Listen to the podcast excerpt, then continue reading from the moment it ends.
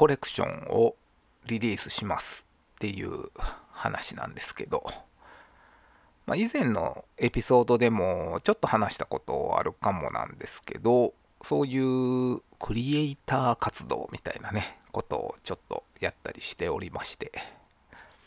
でモアというねサービスの中で行ってるんですけども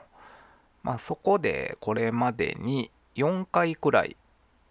NFT コレクションをリリースさせていただきまして。で最後にリリースしたのがもう去年の2023年の7月になるので、まあ、次の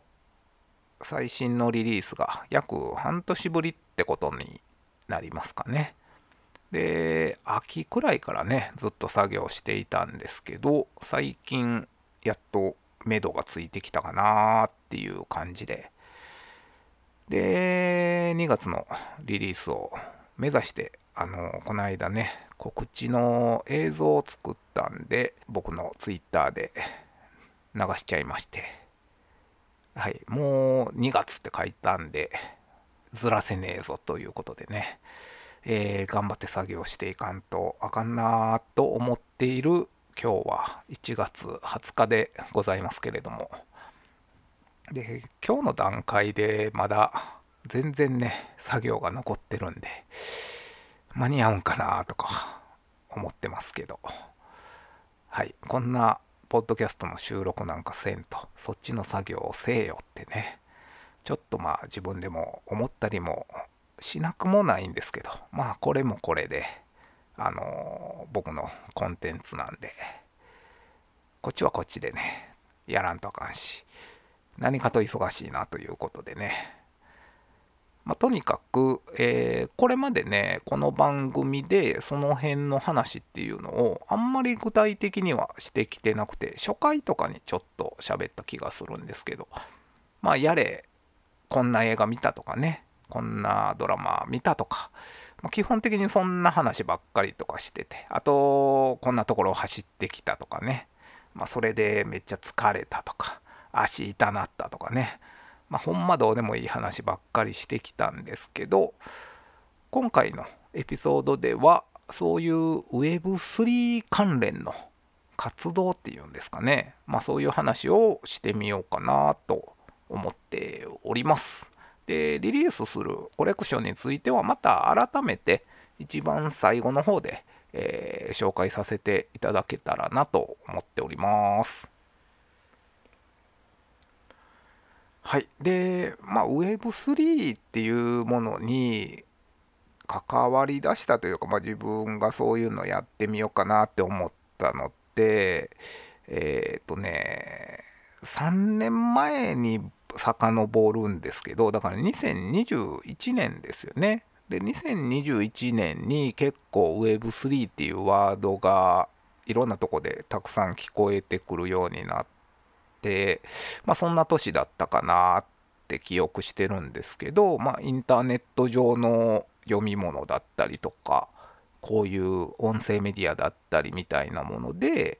その言葉を知って、まあ、Web2.0 とかね昔よく言ってましたけどあれなんかもう3になってんねんなって思ってでまあ僕も仕事がデザイン系とか、まあ、ウェブ系の職種なんで、もともとそういうテック系の技術とかトレンドみたいなもんには興味があったんで、まあ、ちょっとずつ Web3 について調べてみたりとかね、そういう情報に接するようになっていったと。で、まあ、そこでどうやら Web3 ってなんかブロックチェーンを使ったもののようだなと分かってきて。でブロックチェーンの技術を使った、まあ、新しいウェブの形みたいなうんまあ上ブロックチェーンによってやっぱ所有権がちゃんとはっきりするというか、まあ、これは自分のものですみたいにね。デジタルコンテンツでも、まあ、無限にコピーしても誰のやつか分からへんみたいなことよりはちゃんと所有権がはっきりするんでそれにまあ、価値も生じてきたりとかするみたいなことで、まあ、面白いなって思ったんですけど、まあ、全然本当にね、ブロックチェーンの部の字も最初は分かってなかったんでまあなんかブロックチェーンといえばビットコインみたいな名前だけは知っててまあビットコインイーサリアムとかねなんかやばそうとか怖そうとかなんかそういう認識でしたね最初は。だからなんか自分が触るもんじゃないんかなとか思ってたけどやっぱなんかそっちの方にやっぱ変わっていく流れというか変わっていかなあかんのちゃうかなみたいなまあ、そういうサービスがどんどん主流になっていくんかなみたいな風に思って、まあ、ちょっと自分でも触ってみたいけどどうしていいか分かんねえみたいな感じの2021年やったんですけど、まあ、その年の年末に、まあ、ステップンっていうサービスをね知ってでこれはあの走ったり歩いたりして仮想通貨が稼げますよっていう、まあ、単純に言えばそういうフィットネスアプリというかサービスなんですけどもで僕もともとランニングをしてたんであこれ良さそうやなって最初に思ってでどうせいつも走ってるしこれやったらなんか自分も自然に続けられそうやなと思ってまあ、やってみたいなというふうになったんですけども、まあ、いかんせんね初期投資がいるっていうところで一回心が折れかけてなんか調べてみたらめっちゃめんどくさそうやなみたいに最初はなったんですよね。でけど、まあ、当時はね本当に全然情報がなくてまあ頑張ってツイッターやらまあ、インターネット上の情報を調べてたら、まあ、1ヶ月半とかでね、当時は元取れそうやな、みたいなんで、じゃあ、初期投資はいるけど、まあ、1ヶ月半で元取れるんやったらいいよね、みたいに思って、で、やっぱ、そういうフィットネス、フィットネスというか、まあ、運動、ランニングとかに紐づいたものじゃないともう僕多分始められへんなと思ったからこれは絶対やってみたいなっていうふうにどんどん、えー、マインドが変わってきたというか、まあ、まあ腹くくってあの最初僕が買った時はねコモンのスニーカーが NFT スニーカーが多分78万くらいやったと思うんでいや普通のリアルシューズ買うにしても78万のねシューズとかまあなんか相当ええブーツとかやったらそんなんあるんかもしれないですけどええ革靴とかね。まあアルファフライとかねベイパーフライとかでも3万円台なんでなかなか78万出して靴買うなんてねリアルでもやったことなかったからなんかもうおかしな世界やなと思いながらもあの投資をしたんですよね。まあ、そういう変わってみようっていうあの決心をして、まあ、どんどんだからそれで行動に移していきました。で最初ね本当に仮想通貨さえ触ったことがない自分だったんで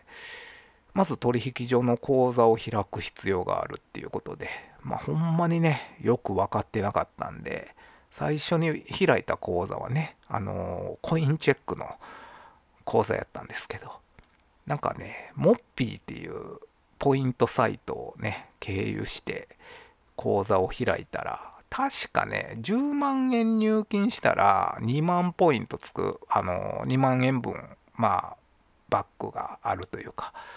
まあ、そんなキャンペーンをちょうどやってた頃で、それ2022年ですね、年明けて2022年の1月とかの話だったと思うんですけど、で、その入金するための口座とかも持ってなかったんで、まあ、調べたらコンビニ入金できるっていうことで、10万円握りしめて、ね、銀行で下ろした10万円握りしめてコンビニ行って、なんか入金してね、でなんか最初ね初回の審査みたいな審査かな？なんかなんかの確認みたいなんでなんか1週間くらいちょっとスパン置かれてでやっと入金みたいになるからそういうことをやってたらなんかどんどん年始まあ1月正月明けて正月休み明けて1月5日6日くらいからなんか動き出してた気がするんですけどどんどん時間が経ってね結局ステップのアプリ上で、えー、スニーカー変えて初めてこうムーブできたのがね、えー、1月だからそれも20日くらいとかやったんちゃうかな。もうちょっと後やったかもしれないですけどまあちょうどだからま、2024年なんで丸2年前くらいの今日くらいってことかなと記憶してるんですけどいやー本当にねいろいろややこしくて当時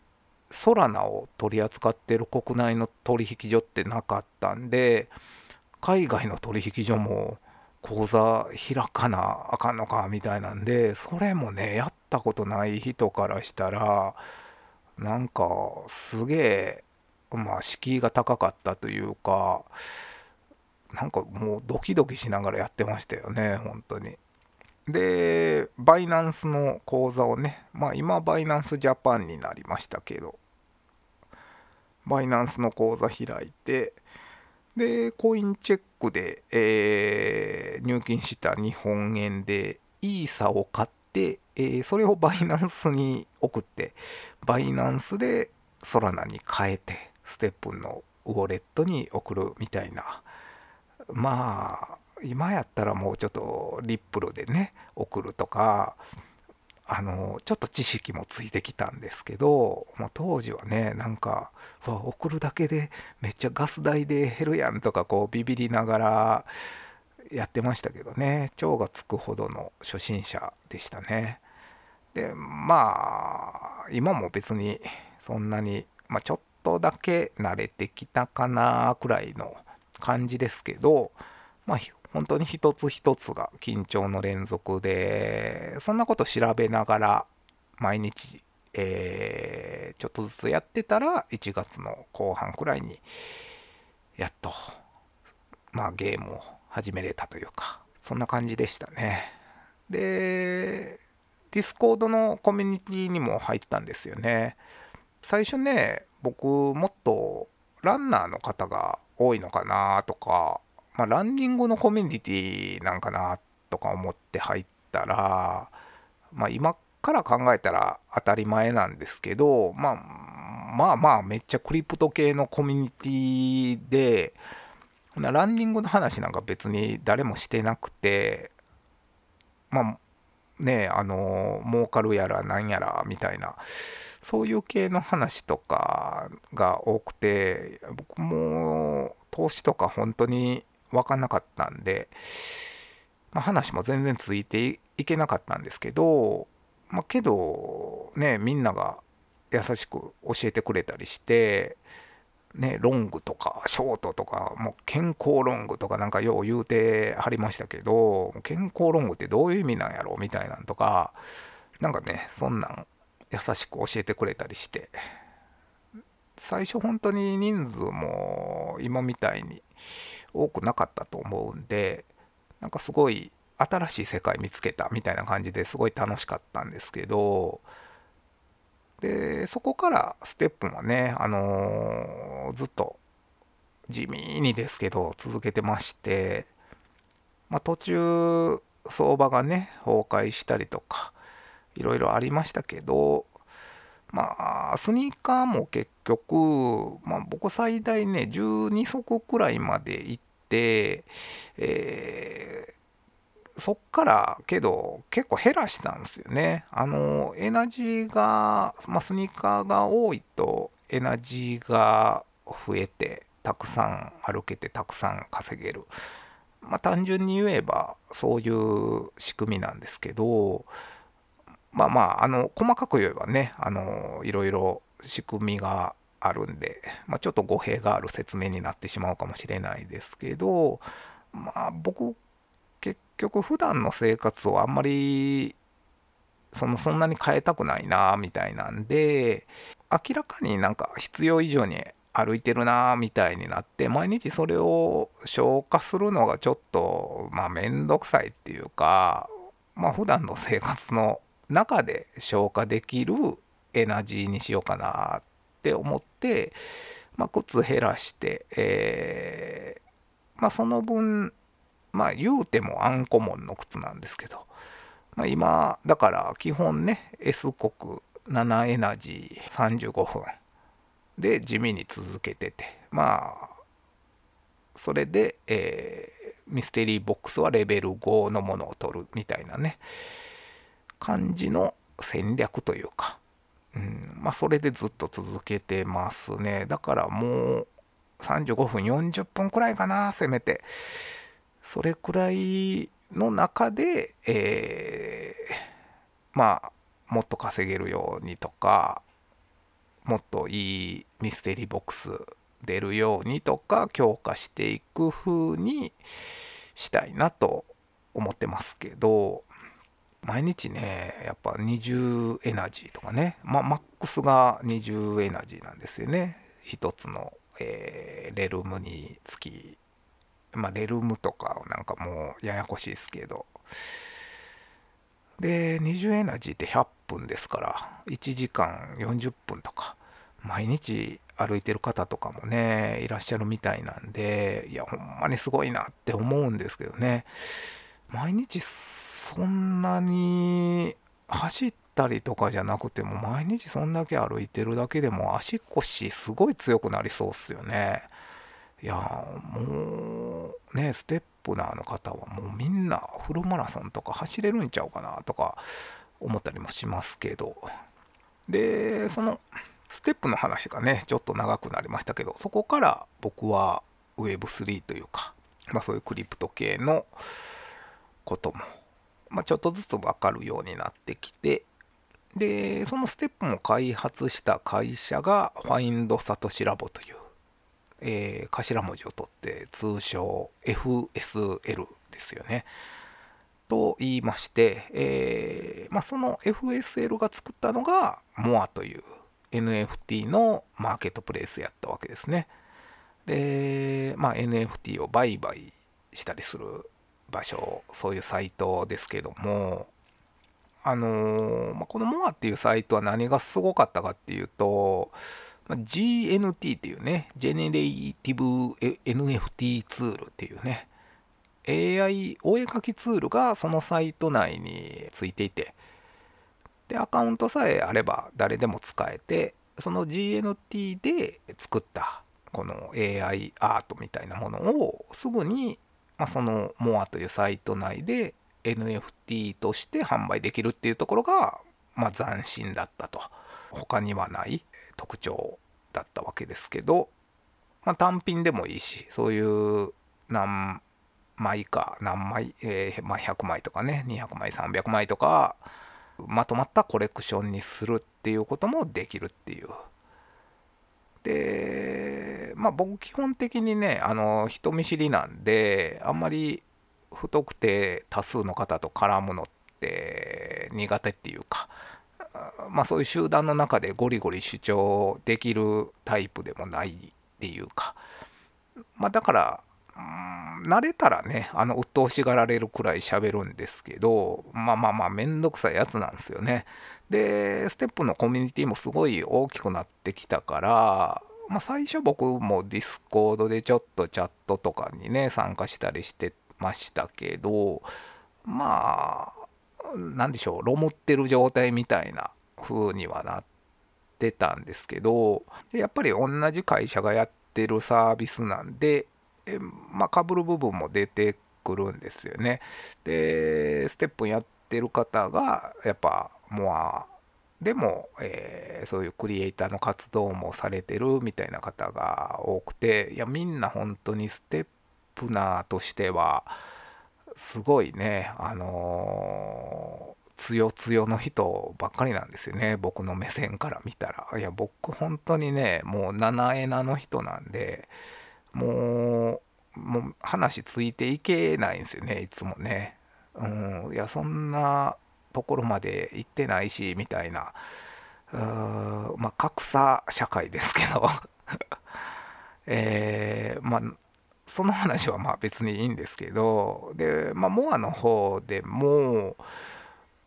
その GNT は後からできたんで、えー、あなんか AI ジェネレーティブツールができたんやって思ってそれまで触ったことなかったんですけどその GNT はちょっと触ってみたいなと思って、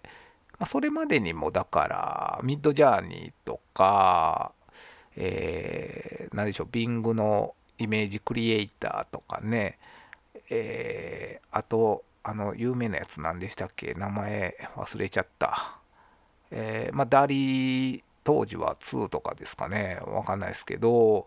まそういう AI お絵かきツールみたいなのはちょっと触って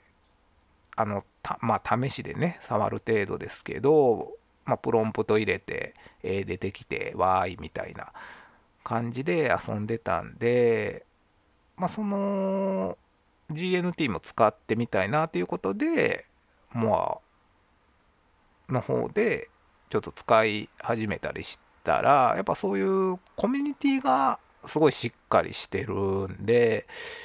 なんかね最初にあの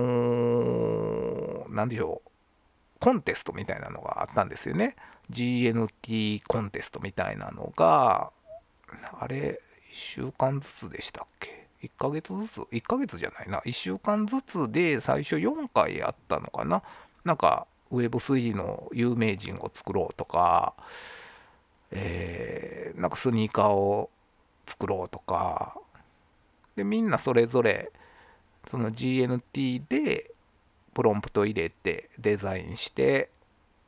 それをまあツイッター上でシェアして、まあ、タグつけてねシェアして。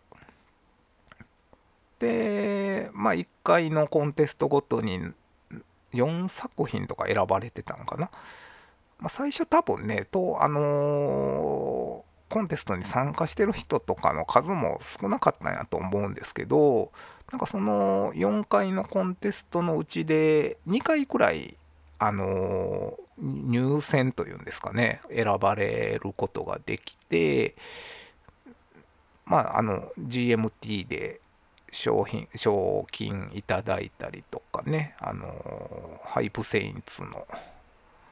あの NFT いただいたりとかしましたけど。なんかねあれ今までステップナーとしてはもう全然ねこうモブキャラやった僕がなんかそんなので何でしょうね買っちゃったりして、まあ、すごい嬉しかったんですけど、まあ、そんなんしてたらなんかどんどんこう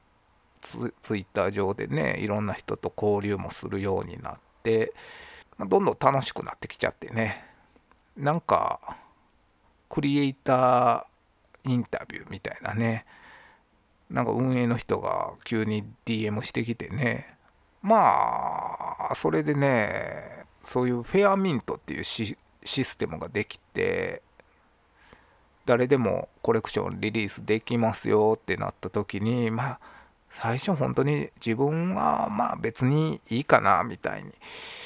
思ってたんですけどなんかほんまに簡単にできるしちょっとやってみようかなとか思っていろいろどんな作品出したいかなとか考えるようになって僕オランウータンとか好きなんでで結構90年代とかあのなんか2000年代前後のカルチャーのことをね Y2K とか Y2K ファッションとかねあのー、言ったりしますけどまあそういう時代にやっぱ青春を送ってきたおじさんなんで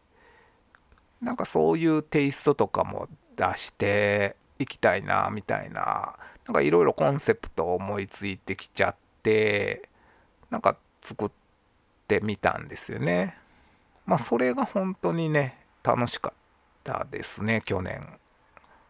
でまあその後そのフェアミントっていうのもまあまあ下火になってあんまり売れなくなっちゃったからまあ誰も買う人いなくなってなんか今フェアミントほとんどやってないですけど。でフェアミントもね仕組み自体が変わって昔は100点からでできたんですけど今は300点作らないといけないし、まあ、資金もちょっと高くなったっていうのもあるしそれと並行するようにインスタントフェアミントっていうね、えー、仕組みもできて、まあ、それは100点からでいけるし、まあ、もうちょっとイージーな感じでできるんで、まあ、このインスタントフェアミント自体は僕やったことなかったんで、まあ、今回の作品で初めてやってみようかなっていうのででね、えーまあ、今度リリースする作品なんですけど、えー、タイトルは「Kids Are All Right」っていう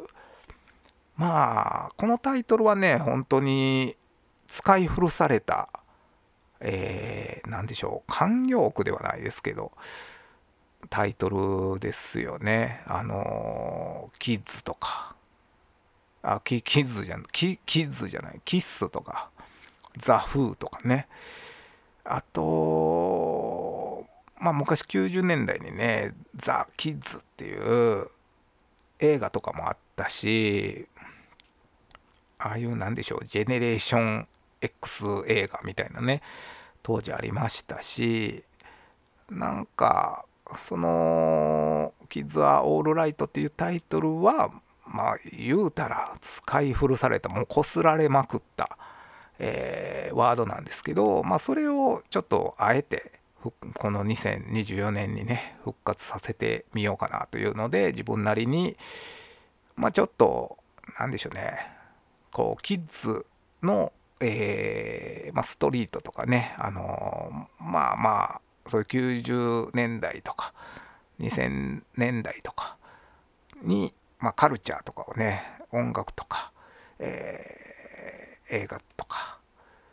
まあ、いろんなカルチャーをまあ自分も摂取して大きくなってきたなみたいなところはあるんでそれをまあ作品に落とし込んだっていうんかな。うん、なんかそんなコンセプトで作ってみました。はい。キッズはオールライト。まあ、キッズは大丈夫だよ、みたいな。直訳するとそうなんですかね。まあ、だから元気にやってますせ、みたいな。はい。関西的に適当に超意訳して言うと、そんな感じかなって思ってますけど。えー、まあ、そういうシリーズをね出そうと思っております。であのー、まあ、さっきモアの GNT の良さみたいな話で AI で作ったアートをすぐに NFT として販売できますって言っていたんですけどまあそこに僕ちょっとひと手間加えてまあ、ちょうどデザイン系の仕事とかもしてて、フォトショップとかちょっと使えるんで、あのー、出てきたイメージを、まあ、フォトショップでちょっとね、あのー、いじくったりして、まあ、ひと手間加えた作品にしております。まあ、そこでね、あのー、他の方との差別化というか、まあ、自分の色というか、まあ、そういうものを出せたらいいなと思って、えー、まあ、あんまりそれやってる人がそのモアの中ではいないのかな。まあ、手間もかかりますからね。あんまり、まあ、ポピュラーな方法ではないのかもしれないですけど、まあ、ちょっと挑戦してみようかなということで、やっぱクオリティの面でね、AI で作ったもの、まあ、ちょっとなんかここ惜しいなみたいなこととかよくあるんでそういうのを修正して、あのー、作品として、まあ、一枚一枚、あのー、心を込めて、あのー、クオリティをね、あのちょっとアップさせてみたいなシリーズですかね。うんまあそんな感じででそう特典を考えてるんですよね。えー、特典ねどうでしょうこのポッドキャストを聞いてる人からしたらまあそれかいってなるかもしれないですけどまあその Kids Are Alright は GNT で作ったものを Photoshop でちょっと編集したものになるんで、まあ、実際どんな編集してんのかなみたいなところってあのー、まあ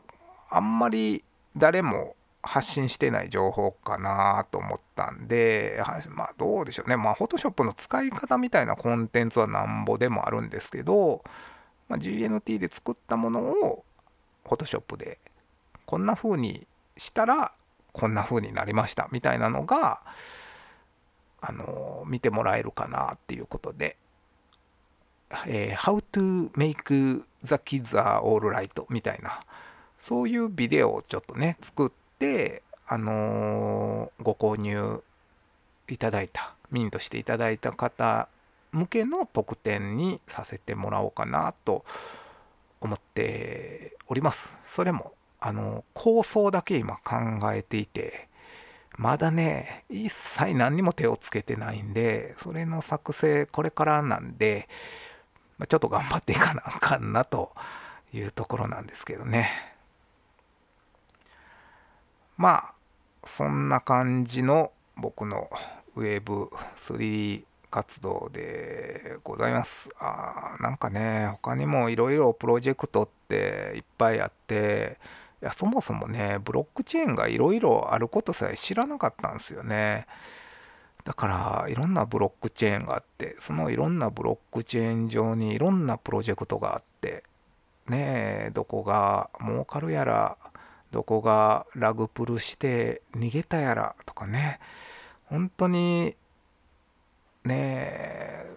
難しいですよね。これほんまに広がんのかなとかやればやるほど思うんですけど、やっぱね、基本自己防衛というか、なんでしょうね、自己責任というか、まあ、そうなんですけど、なかなかそれやったら、一般の方には難しいのかな、みたいな気もね、しますし、まあ、いろんなことを思いますけど、まあまあ楽しいことを僕は続けていきたいなと思ってる次第なんですけどね。はい。まあまあそんな感じでもう今日はちょっと前回割と15分くらいで短く終わったんですけど今日はもうね30分以上喋っちゃったんでこんな感じで終わろうかなと思っております。はい、The Kids Are Alright という、えー、新しいコレクションは MOA というね MOOAR と書いて MOA と呼びますけども、まあ、その MOA のサイトで2月のどこかで、えー、販売開始しようと思っておりますんで、まあ、これを聞いてくださってる方で、まあ、そういう Web3 とかブロックチェーンとかよう分かりませんよみたいなね人ももしよかったらね、えー、アカウントを作ったりなんならちょっと取引所で GMT を買ったりしてね是非ミントしていただいたら嬉しいかなと思います。声が枯れてきましたけど。はいじゃあそんな感じで今日も聞いていただいてありがとうございました。さようなら。